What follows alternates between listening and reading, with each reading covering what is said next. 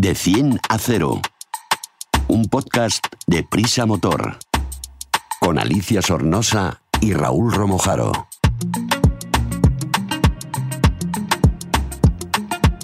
De 100 a 0 es el primer podcast de Prisa Motor, la plataforma transversal dedicada a la automoción del país, AS, 5 días, SER y Huffington Post.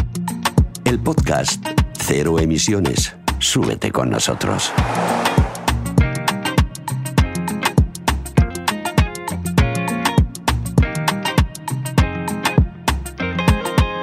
Hola a Raúl Romojaro, subdirector de Prisa Motor, ¿qué tal? ¿Cómo estás? Hola Alicia, ¿qué tal? Sergio Amador, desde elmotor.com. Muy buenas, Alicia. Hoy estamos muy contentos porque empezamos a grabar en los estudios de elmotor.com y bueno, que estamos todos muchísimo más juntitos, nos oiréis mucho mejor. Espero que estéis preparados para este podcast que va a ser súper interesante. Hoy vamos a hablar, fijaros, de qué cosas del nuevo dueño de Twitter, que algo tiene que ver con la movilidad. Mm, esto de tener dinerito da gusto, ¿eh? Y de alguna novedad que nos trae la DGT sobre el carné de conducir. ¿Tenéis puestos los cinturones? Pues arrancamos. No sé si sabéis que el nuevo dueño, o CEO, como se dice, o CEO, como se, también se pronuncia, de Twitter lo es también de Tesla. Así es. De Tesla. Su nombre es Elon Musk y me parece que es un personaje bastante polémico por todas las cosas que hace. Cuando llegó a Tesla despidió a todos los directivos y lo mismo ha hecho en Twitter. O sea que a este señor lo que le encanta es mandar. Y está claro que, que así le gusta controlar sus, sus empresas. Lo gordo es que va anunciando en sus redes sociales algunas historias que no terminan de arrancar y que al final la gente pues no nos lo creemos, ¿no? Como por ejemplo en 2017 que anunció la llegada del roadster eléctrico y que se ha retrasado hasta el año que viene, hasta 2023, que esto fue un poco por el tema del COVID, de las entregas de, de materiales y bueno, todas estas cosas de las que hablamos hace ya casi un año.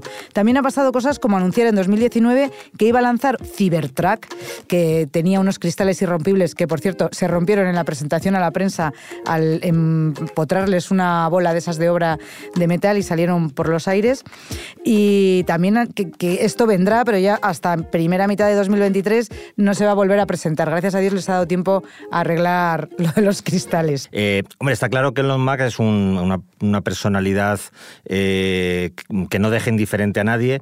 Eh, por supuesto, su genialidad tampoco se puede discutir, porque ser el hombre más rico del mundo pues debe ser por algo. por algo, claro. debe hacer, hacer muchas cosas bien. De hecho, su impulso a la movilidad eléctrica con Tesla es indiscutible. Toda la industria lo, lo reconoce y saben que la puesta en marcha de esta empresa ha animado y ha impulsado al resto de- del sector a ponerse las pilas, nunca mejor dicho, en este, en este tema de la electrificación. Pero como bien mencionabas, no sé si ocurrirá lo mismo con Twitter o no, porque es un, un negocio totalmente distinto, aunque parece que ya está habiendo bastantes, bastantes polémicas al respecto, pero sí que ha tenido bastantes patinazos eh, con, con su empresa de, de automóvil. Más, como- más de las que yo he contado. A ver si nos cuentas tú sí, alguna más. Sí, tiene, tiene algunas más. Es, es cierto que, que es muy dado a prometer cosas, que tiene un, debe tener una cabeza efervescente y lo que se le pasa por allí, pues lo suelta y luego a la hora de ejecutarlo, pues yo creo que ni sus empleados ni él mismo son capaces de, de llevarlo tan adelante. Eh, por ejemplo, ha ocurrido también, ha habido muchísimos incidentes con la, con la conducción autónoma. Eh, sus coches, los Teslas, tienen un sistema que se domina autopilot, que prometía ser capaz de conducir prácticamente por, por su cuenta, lo que es un coche autónomo eh, de nivel 5, que es el coche que no necesita ni de intervención humana. En este caso sí que hace falta que haya intervención humana. Lo que ha ocurrido es que incluso estando el conductor a la hora de accionar eh, determinadas funciones de este coche, pues ha habido bastantes incidentes. Ha habido eh, eh, choques, ha habido atropellos, en fin, que hay incluso denuncias y muchas protestas al respecto por prometer algo que parece que luego sobre el papel no es tan inteligente como, como parece, ¿no? Se han sobreestimado quizá sus, sus capacidades autónomas y de hecho han tenido que dar marcha atrás y dejar en un nivel 2, que es el que tienen la mayoría de los coches actuales de, de autonomía, eh, lo que supuestamente era un nivel 5.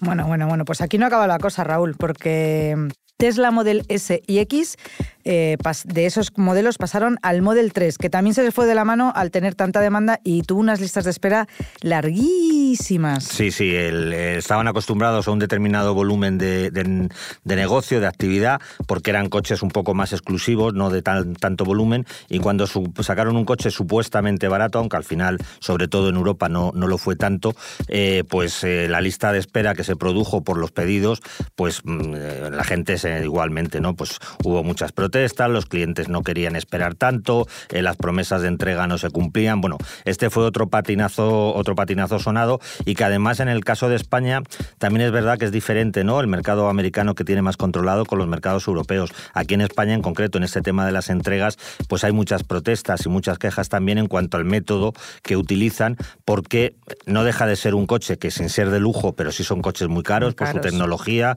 por ser electrificados, y la verdad es que las entregas eh, se realizan en unas condiciones que, como digo, muchos compradores eh, no, se, no se sienten satisfechos en este sentido. ¿no? En el caso concreto de España, pues se realizan en, una especie de, polígonos, en unas naves, en unos talleres, donde te lo entregan allí y no es, eh, digamos, la percepción que un cliente que se ha gastado 70, 80 o 100 mil euros quiere tener de su, de su coche. Que te lo den en un concesionario, en un sitio bonito, que te inviten a un café o algo así, ¿no? Claro, pero como las compras se realizan todas de forma online, pues hacer la reserva, eh, la configuración del coche, todo el proceso de compra es, es online a través de internet.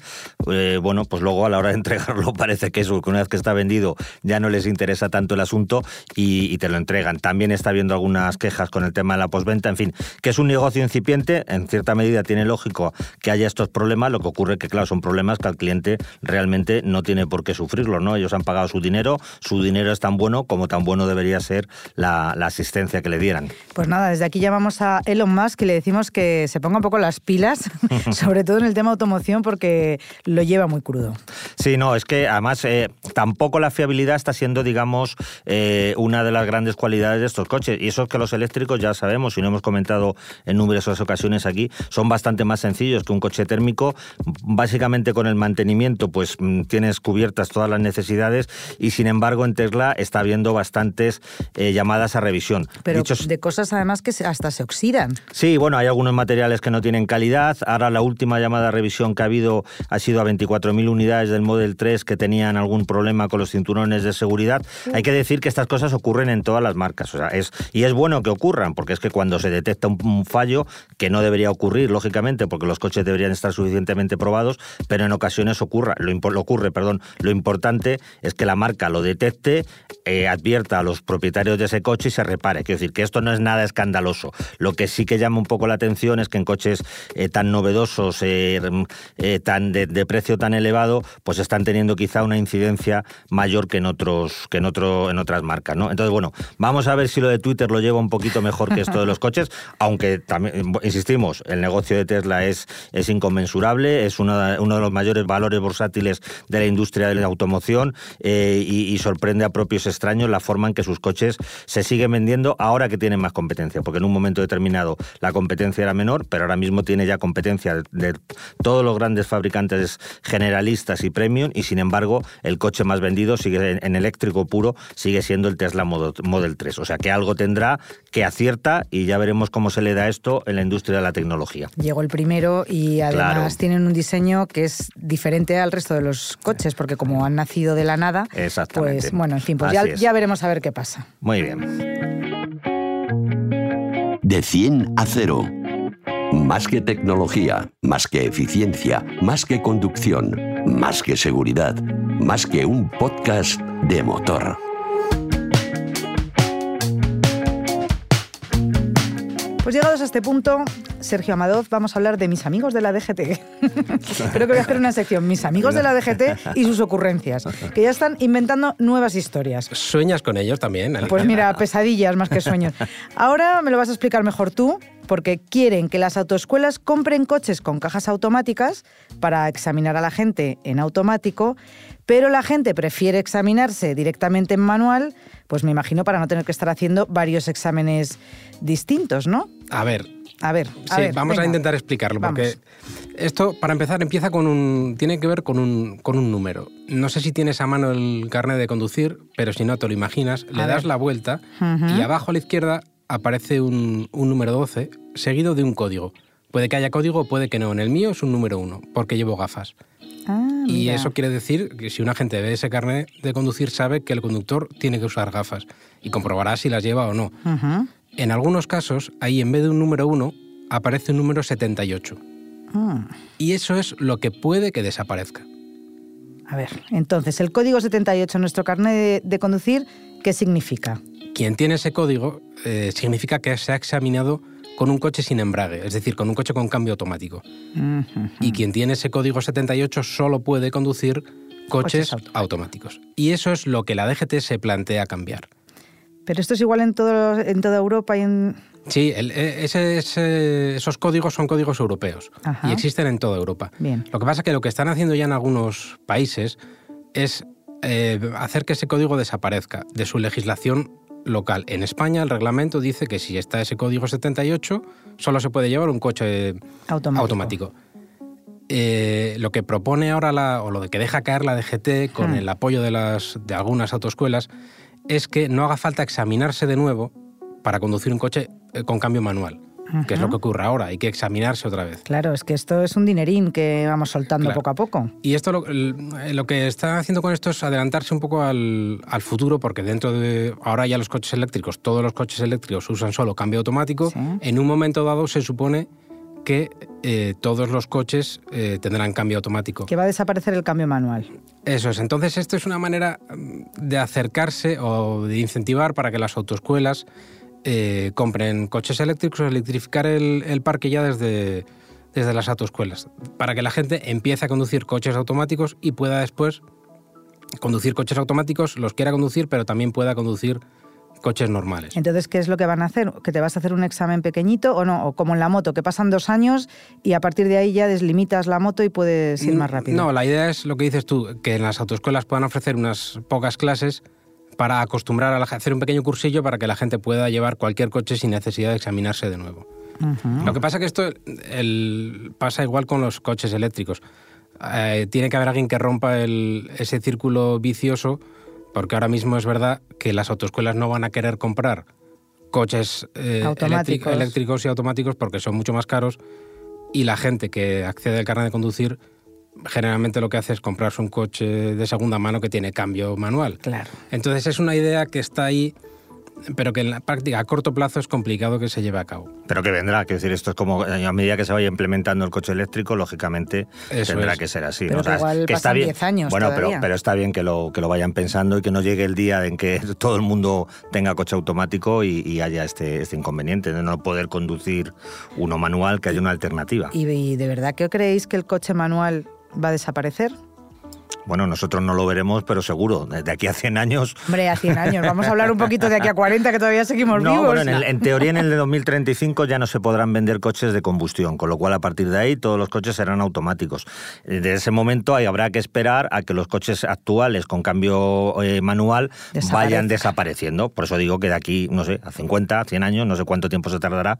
Eso habría que preguntarle a un, ¿cómo se llama? A un visionario, a un... Sí, a, un, a, Elon, a Elon Musk. A Elon Musk, por ejemplo, que lo sabe todo pues no lo dirán, pero sí, sí, en el largo plazo sí, sí será así, claro. Entonces, para resumir, Sergio, que yo me enteré, ¿cómo queda esto en nuestro país? En nuestro país queda simplemente como una idea como ah, que, eh, bueno, en un momento dado se pueda eh, actualizar el reglamento de, conductores y que eh, cualquiera que se examine con un, con un coche automático pueda conducir después un coche, manual. pero yo creo, Inalicia, que lo que es importante, aprovechando este tema, decir que hay mucha gente que a nosotros nos ocurre con preguntas en el motor.com y demás, que no sabe que si tú, por tu elección propia y personal, porque se te atasca el tema del embrague y el cambio, quieres examinarte y utilizar exclusivamente un coche automático, eso sí que lo contempla a día de hoy la legislación. O sea, que puedes centrarte en sacar el carnet con coche automático, sabiendo que a partir de ahí, de momento, solo vas a poder llevar un coche automático. Yo creo que esto también es una, conclusión importante ahora que hablamos de este tema, porque me parece que hay mucha gente que, lo desconoce. Y aparte que es más fácil, ¿no? Conducir un coche, por lo menos para mí, automático que un coche manual. A, mucha gente, en efecto, lo que le frena es eso, tener que pensar en las manos y en los pies a la vez. Claro. Y eso es, eh, es cierto, en tener que coordinar la el embrague y el acelerador y las manos. Y el examinarse con un coche automático es lo que evita ese problema. efectivamente. Bueno, pues nada, más facilidad para todos los que se quieran sacar el carné ahora, que podéis sacároslo solo de vehículo automático, nada más. Supongo que el que se lo saca manual, lógicamente puede conducir los dos. Correcto. Porque uno es muy fácil y el otro... Es de difícil a fácil, se permite, de fácil a difícil ya no. Sergio, muchas gracias. A ti, Alicia. Hasta el próximo podcast. Eh, nosotros seguimos. De 100 a 0. Un podcast de Prisa Motor. Te analizamos un vehículo en de 10 a 0. Está aquí a mi ladito Rubén. Hola, ¿qué tal? ¿Cómo estás? ¿Cómo estáis, eh, Raúl, Alicia? Desde el motor.com, que no os he dicho antes, si queréis eh, ahondar un poquito más en esto que dice la DGT o visitar simplemente esta página web, ver otras cosas, pruebas de coches, fotos estupendas, vídeos, pues ya sabéis, el motor.com y ahí lo tenéis todos. Pero bueno, volvamos a lo que íbamos, que empezamos con nuestro de 10 a 0 y esta vez sobre dos ruedas. Eh, Rubén, nos traes una moto que yo me atrevería a decir casi casi que es una clásica de nuestras carreteras. Sí, yo, yo la podía podríamos denominar, eh, no sé, el, el, epítome de las motos Sí, trail, ¿verdad? ¿no? Es El algo- epítome, qué bonito. ¿Cómo estamos de cultos? Dinos, dinos qué significa esto, porque... Hombre, es, es como, es como el sumum ya, ¿eh? Ya, no, ya, no hay, ya. no hay nada más. Más que el sumo. Más que el Más que el Toma sumum. Pues nada, mira, es un, vamos a hablar de esta moto, que es un, como hemos dicho, es una moto trail. Vamos a recordar, quizá para nuestros oyentes, que lo de las diferentes características de las motos, aquí somos tres moteros y lo sabemos bien, pero bueno, una moto trail son aquellas motos que están adecuadas para circular por cualquier tipo de vía, carril o sendero, ¿no? Con una estética, vamos a decir así, un poco París-Dakar, ¿no? Para que la gente entienda. eh, Con maletas Con normalmente. maletas por todas normalmente. partes. Las que usa Alicia. Las que usa Alicia, yo. exactamente. Sí, sí. Y así que, y en este caso además podemos decir, como bien has dicho Alicia, que es la, la primera maxi trail de la historia, ¿no? Eh, se presentó en el Salón de Colonia en 1980, o sea que ya tiene 42 añitos. Ya es mayor. Y la verdad es que se convirtió en- rápidamente en un éxito de ventas. O sea, fue una moto que, que la marca incluso le sorprendió. Las, creo que el primer año pensaban vender como 6.000 unidades nada más en toda Europa y llegaron a las 15, 16.000. Fíjate, O sea que- se les fue de las manos. Sí, y en España de hecho sigue siendo la trail más vendida mes a mes desde hace años, o sea que más o menos de Bueno, algunos meses no, ¿eh? yo estoy tirando para mi casa. ¿Será una Di- Ducati a lo mejor? Sí, o- Mm, yo creo que no, pero venga, cuéntanos cuál es, que ya estamos todos ahí con la- los nervios. Eh, pues bueno, como te he contado, este es el tipo de vehículo. Si vamos a lo que caracteriza un poco su diseño, carrocería y tal. Pero dime primero qué, qué moto es, que no hemos hablado de ella, que estamos hablando de ella sin decir el nombre. Ah, Ah, qué nervios. ah. No, pues yo creo que hemos dicho el nombre, ¿no? Que era la BMW R1250 GS. No, lo acabamos de decir ahora Vale. mismo. Les teníamos a todos ahí En con el ascuas, come come. en ascuas. En ascuas. Vale, Venga, pues, ¿qué entonces- tipo de vehículo es? Ya arrancamos. Ahí a Pues tope. como hemos dicho, es eso, es, es una moto trail que sirve para circular por diferentes terrenos, sobre todo para hacer kilómetros por carretera, que es eh, donde se ha llevado más estos, últimamente se ha llevado sus características. Porque Raúl, ¿sabes lo que significa GS? Sí, te lo voy a contar más adelante. Ah, bueno, entonces me callo, lo dejo, lo dejo hoy, es el día del misterio. Eh, estábamos hablando de qué tipo de vehículo es, qué caracteriza a su diseño y carrocería. Pues en este caso podemos decir que así lo más llamativo quizás es su frontal de pico de pato, aunque lo han utilizado otras muchas marcas, que hace un poco las veces de segundo guardabarros, que ya cuenta con uno y este sería como el segundo guardabarros. Tiene también una gran cúpula que protege muy bien al, al piloto. El basculante monobrazo también es muy típico de esta marca, con, con la transmisión por cardan, o cardan, mejor dicho, voy a decirlo bien, cardan, según la RAE, Cardan, porque aquí todo el mundo lo habla, decía en francés, pero lo Claro. correcto es cardan. Y el chasis de doble viga de tubos de acero. Eh, todo ello está pensado para poder circular por diferentes carreteras y terrenos, como hemos hablado, de forma cómoda. Y de hecho, las siglas GS, vuelvo a retomar lo que decías, Alicia, estamos. signica Gelandestrasse, eh, que... qué bien, pre- qué bien, qué perdón, acento. qué bien pronuncias, Qué por. Dios. Eh, pero he- vamos. He, tenido que llamar a Alemania que me dijeran cómo se pronunciaba.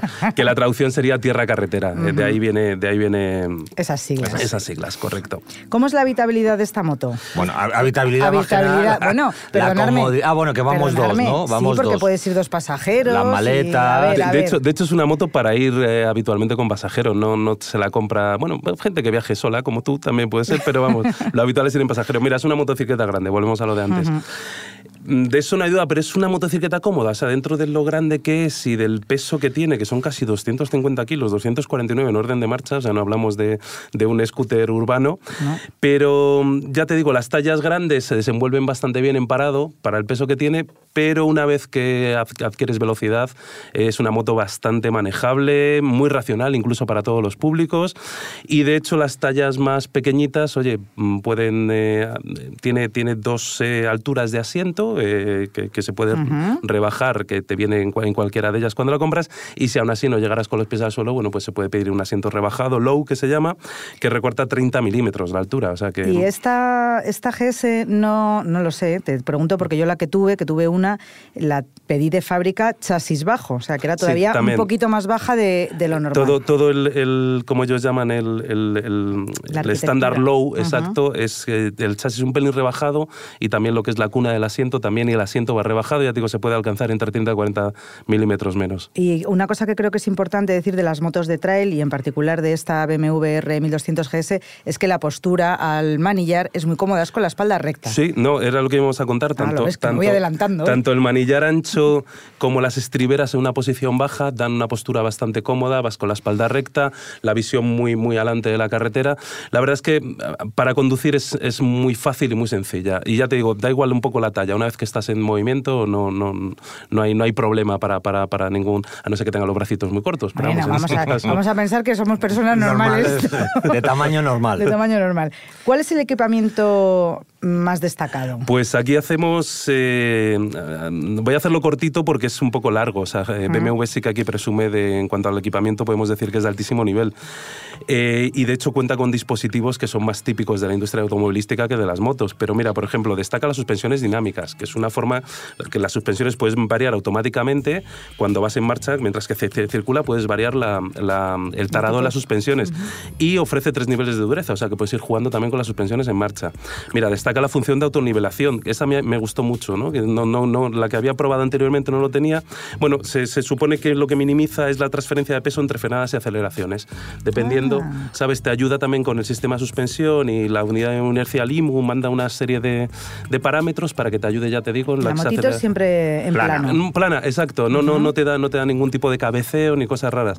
Luego también, mira, pues hay control dinámico de tracción, un sistema ABS que trabaja incluso con la moto inclinada. Eso, no, eso es típico ya en muchas otras marcas, no es algo tan, tan solo BMW. Y luego hay una cosa, por ejemplo, que también está muy bien para esas tallitas más bajas que hemos dicho, que es un dispositivo electrónico que permite, ayuda a, a, salir o, a, a, salir ya sean pendientes cuesta arriba o cuesta abajo, te ayuda, te ayuda a tener una arrancada bastante, bastante sencilla, exacto, en, sobre todo en cuesta arriba, cuesta abajo es más fácil. Es más fácil y luego también tiene Rubén, si no me equivoco, otra solución muy automovilística que es el botón de emergencia. Bueno, tiene, exacto. Ah. Íbamos, a, íbamos a tocar ahora dos temas automovilísticos que son la llave, la llave de, de proximidad, que llamamos, como los coches. Te acercas a la moto y ya puedes, si tienes la llave en el bolsillo, arrancarla. Y es verdad que es el, botón e-call de emergencia, que mm, hasta ahora muy pocas marcas eh, lo están montando. ¿Dónde lo lleva? En la piña derecha. Lleva, está levantado. De hecho, de todas formas, em, en la centralita, esto me lo contaron en, BMW, en la centralita a la que está conectado el e-call, ellos pueden saber a través de los giróscopos que, que, cuenta la moto y tal, si has tenido una caída. O sea, ellos saben si has tenido... O si te la han tirado, por ejemplo. Si te la han tirado eh, porque saben que estaba de, de, la, de, la, posición estaban parada. Si has tenido una caída, supone que la moto está en movimiento. De todas formas, si no puedes, por, en caso de que no puedas, eso evidentemente que por has tenido un accidente no puedes hacer al botón de call, ellos se encargan, pero si no, si puedes acceder, ya te digo, levantas un pequeño una tapita. una tapita que tiene en la, en la, piña derecha y ahí, y ahí llamas para, para pedir auxilio en carretera donde hayas estado. ¿Qué motor lleva?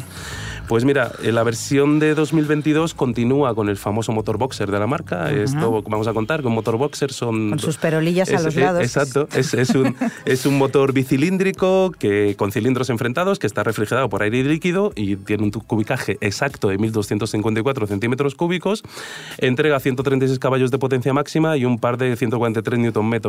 Esto de los Nm vamos a contarlo fácil, bueno, tiene, tiene un enorme yo me par. poco, el Nm no lo llevo bien. el, el, par al final... Eh, vamos a decir que es la capacidad que tiene cualquier motor, ¿sabes?, en, en, conseguir eh, eh, una respuesta eh, inmediata más que la potencia que te da el, el, par permite, ayúdame Raúl, a que consiga... Sí, es que el motor sea más o menos progresivo, progresivo porque entrega la potencia desde más bajas vueltas sin tener que, que exprimir mucho el que motor. el.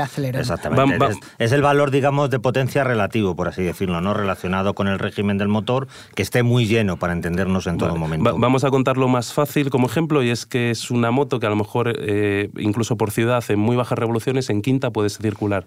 Tiene, tiene, suficiente, tiene suficiente brío hasta no se ahoga en, marchas altas porque tiene mucho par. Y bueno, ya te digo, y también cuenta con un sistema de distribución variable que le ayuda a reducir el consumo y las emisiones. Bueno, eso no está mal. ¿Y cuáles son sus prestaciones y consumos? Pues mira, si volvemos a las prestaciones, acelera de 0 a 100 en 3,6 segundos, cuenta con una velocidad máxima de unos 219 kilómetros por hora y el consumo medio homologado es de 4,75 litros a los 100. Aunque sí que es verdad que en el viaje que la utilizamos y yendo un pelín alegre por autopista con ella, cargada hasta los topes con las maletas, el cofre central, subió hasta los 5,7, 5,8 litros. Es que la aerodinámica es fundamental y las maletas que llevan estas motos suelen ser bastante grandes y sobresalen eh, de, todo el me, me, imagino que las homologan, eh, esas homologaciones se hacen sin maletas, claro. claro está. Bueno, ¿cómo se comporta? ¿Cuál ha sido tu sensación eh, a los mandos de esta 1200 GS? Pues mira, la prueba que se puede leer en la web del motor, precisamente. sí, muy bien. Recuérdanoslo todo el rato para que la gente que nos está eh, escuchando... pues yo la he titulado como la moto para todo y creo que sí que se podía a lo mejor condensar en, una pequeña frase, se podría condensar así. Es un modelo que te puede llevar al final del mundo. Es verdad que no es la única que lo puede hacer y tú lo has hecho con, otras motos. O sea, es cierto que yo que sé, vamos a decir que su de caza son, son, ya te digo, son las carreteras eh, de todo tipo. Yo creo que desde autopista hasta pasos de montaña. Es una moto que se comporta muy bien en diferentes tipos de... ¿En curva qué tal? Con las maletitas y cargada. En curva muy bien, la verdad. Por todo esto que te digo, la, cantidad de gadgets electrónicos que, que, cuenta, funciona, funciona realmente bien.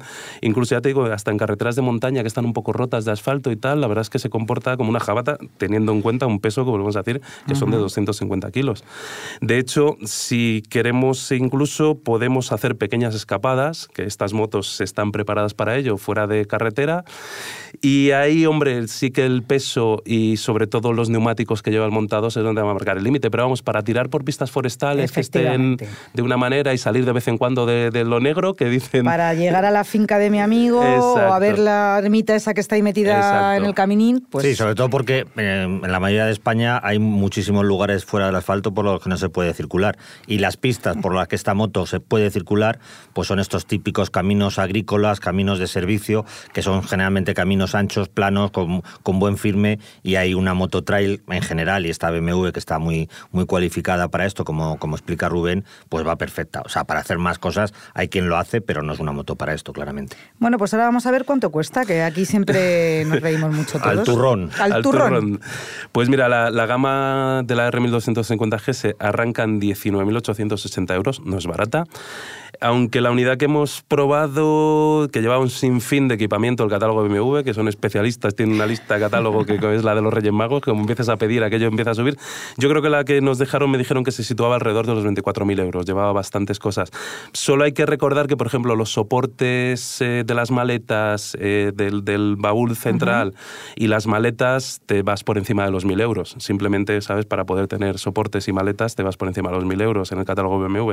O sea que es una moto cara, pero que oye. Bueno, siempre tenéis, mm, quien esté pensando en comprarse una BMW, también puede mirar en los catálogos de otras marcas de la industria que hay alrededor de todo este mundo de aventura y de motos, que a lo mejor encuentra algo un poco más. Y, y, además hay otro detalle, Alicia, que es muy importante, por lo que se ven tantas BMWs en general y GS en particular, que es que es la única marca que tiene realmente un plan de financiación muy atractivo, el plan Select, que lo, que lo denominan, que facilita mucho al cliente con una pequeña entrada y una serie de cuotas que vas, que vas pagando, pues puedes disfrutar de esa moto y al final de ese periodo, pues tú decides si te la quedas, la devuelves o lo que hace mucha gente, yo tengo muchos amigos que están enganchados, que es casi como una adicción a esto, a los tres años, pues entregan su moto, compran otra, la renuevan y siguen teniendo una, una moto estupenda en una especie de régimen de alquiler, por decirlo de alguna manera. y por eso se ven tantas en, España. Y, fuera, y fuera de España. Sí, pero en España es un producto que funciona especialmente bien, será porque a lo mejor somos un poquito más, más pobres que nuestros vecinos europeos, pero aquí, aquí la verdad es que hay mucha gente que con 200 eurillos al mes pues puede disfrutar de una GS de estas estupendas. ¿Quién se va a comprar esta moto? ¿Para quién está indicada? Pues eh, si miramos, como dice Raúl, el público que ha ido comprando estas motos, yo creo que podemos decir que son, vamos a llamar moteros con suficiente experiencia, no, no es una moto de, primer exacto. Eh, yo creo que de 40 años en adelante, no, no es una moto tampoco para gente joven. Y sobre todo, ya te digo, es a la gente que le guste devorar y hacer kilómetros en, moto. Yo creo que es lo más importante. Sí que al ser una motocicleta que se desenvuelve bien en muchos terrenos, mm, tiene un abanico amplio de, uso y eso yo creo que, que, ayuda a esas ventas que ha ido teniendo, que, que, siempre se han reforzado. Es verdad que al pesar tanto y ser tan cara, el que quiera entrar en este mundillo, hay otras marcas, otros modelos. Eso, eso. ¿Cuáles son los rivales de mercado de esta BMW? Pues eh, retomando con eso, podríamos decir que, mm, oye, hace 42 años, como hemos dicho, BMW empezó con esto. Sí que es verdad que muchas marcas se han subido al carro viendo que las ventas eh, a nivel europeo y mundial de este tipo de motos se habían ido incrementando. Y mira, por ejemplo, podemos tratar, yo que sé, dentro de lo que hay ahora mismo en el mercado, la Triumph Tiger 1200 XR, la Africa Twin, la, la Honda CRF 1100L, Africa Twin. Eh, por otro tipo, a lo mejor un poquito menos, vamos a decir, pero la podíamos meter ahí, que sería la Suzuki V-Strom, la 1050. La Kawasaki Versys sería algo más destinado a más rutera, más, más que aunque puede salir un poco fuera de carretera también. Y si queremos algo más, precisamente para competir en el tema de los caminos, yo nos iremos a la Ducati Multiestrada V4, que, que funciona perfectamente. Hay una versión enduro, además, que funciona increíblemente bien fuera de, las, fuera de la carretera. Se puede elegir un montón, un montón de, de modelos distintos de marcas diferentes para ir, pues eso, bien equipado, cómodo en una moto, hacer carretera, curvas y un poquito de, camino. Eh, pues nada, Rubén, muchísimas gracias. Ráfagas, nos vemos en la carretera. Ráfagas y Vs. y hasta aquí nuestro tiempo de Cinacero. Raúl, muchas gracias también por acompañarme aquí, en tu casa. A ti, Alicia, sido un placer. No, no, la casa de todos, que estamos de, estrenos y muy contentos. Y, y, nada, nos iremos viendo aquí cada semana. Fenomenal. No olvidéis suscribiros y compartir este podcast con vuestros amigos, si os ha gustado, si no, pues lo borráis y así nos ayudáis a seguir creciendo. Os esperamos la semana que viene de 100 a 0. De 100 a 0. Un podcast de Prisa Motor. Con Alicia Sornosa y Raúl Romojaro.